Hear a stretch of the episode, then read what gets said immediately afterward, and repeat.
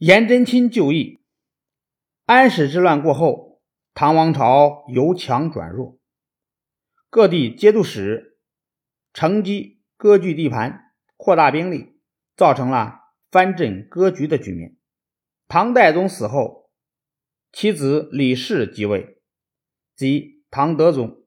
唐德宗想改变藩镇割据的局面，由此导致了藩镇叛乱。唐德宗派兵讨伐叛乱，结果叛乱不但没有平定，反而蔓延开来了。公元七百八十二年，有五个藩镇叛乱，由于淮西节度使李希烈兵势最强，他自封天下都元帅，向唐境进攻。五镇叛乱让朝廷大为惊慌，唐德宗找宰相卢杞商量对策。卢杞说：“不要紧。”只需派一位德高望重的大臣去规劝他们，不需要动一刀一枪，就能平定叛乱。唐德宗问卢杞说：“你看派谁去合适？”卢杞推荐年老的太子太师颜真卿。唐德宗马上同意了。当时颜真卿已经是七十开外的老人了。听说朝廷派他到叛镇那里去。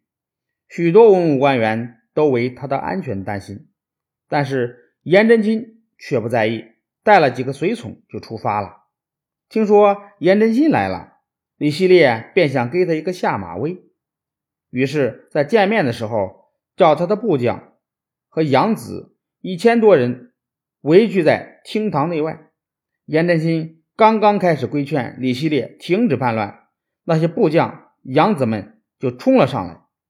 个个手里拿着明晃晃的尖刀，围住颜真卿进行谩骂、威胁，摆出要杀他的阵势。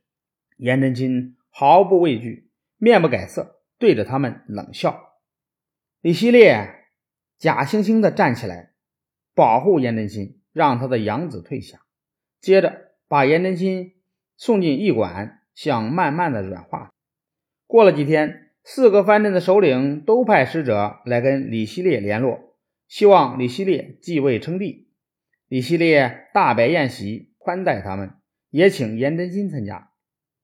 叛镇派来的使者看到颜真卿来了，都向李希烈祝贺说：“早听说颜太师德高望重，现在元帅将要即位称帝，太师正好来到这里，不是有了现成的宰相吗？”颜真卿扬起眉毛，对着四个使者骂道：“做什么宰相？我快八十了，要杀要剐无所谓，难道会受你们的诱惑，怕你们的威胁吗？”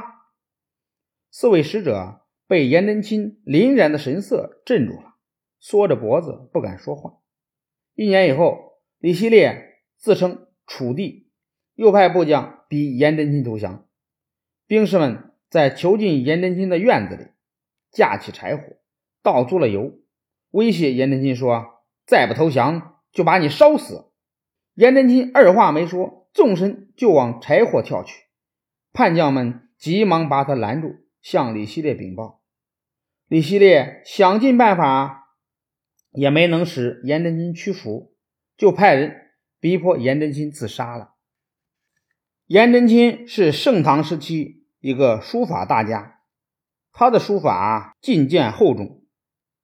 在这之后的书法家柳公权，一方面承袭了颜真卿的书法风格，另一方面又将它进行了修正和发展。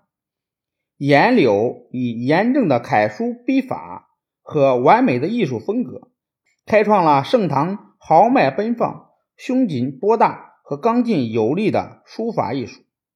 后人称之为“颜筋柳骨”。